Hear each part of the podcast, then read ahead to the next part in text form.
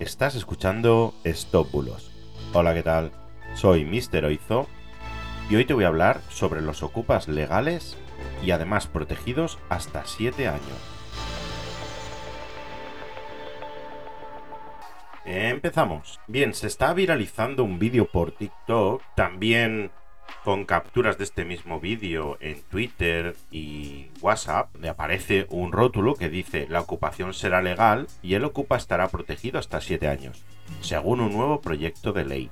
Para empezar, era una proposición de ley, no era un proyecto de ley, que es la propuesta que hacen los grupos parlamentarios. Los proyectos de ley son los que propone el gobierno. Así que ya empiezan mintiendo.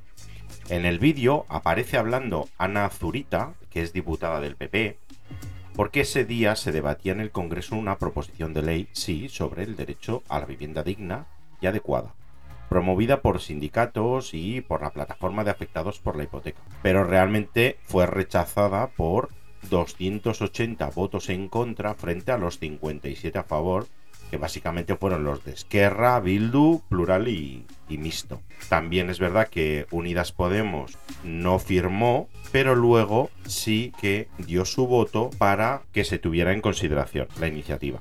La proposición decía básicamente que los grandes poseedores de viviendas, y con esto me refiero a los bancos, empresas o personas con cinco o más viviendas, debían proporcionar un alquiler social que supone entre un 10 y un 18% según el nivel de renta de cada uno, durante al menos 7 años aquellas familias o inquilinos que estuvieran en riesgo de exclusión y dejaran de pagar el alquiler.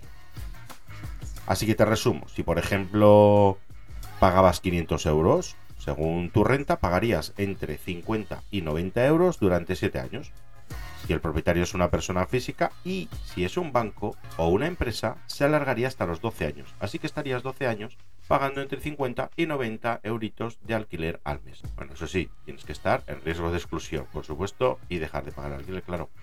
Pero no ser un ocupa. Pero es que además la señora Zurita empleó de manera incorrecta el término ocupa, que se refiere a la ocupación ilegal de las viviendas. Y en este caso, se refería a las personas que por motivos económicos, como os he dicho antes, dejarán de pagar su alquiler. Bueno, en cualquier caso, da igual a lo que se refiriese, dado que no ha salido adelante y nunca ha sido aprobada. Es completamente falso. Y bueno, esto ha sido todo por hoy. Muchas gracias por estar ahí, por seguirme. Espero que sigas ahí mañana. Hasta mañana. Chao, chao.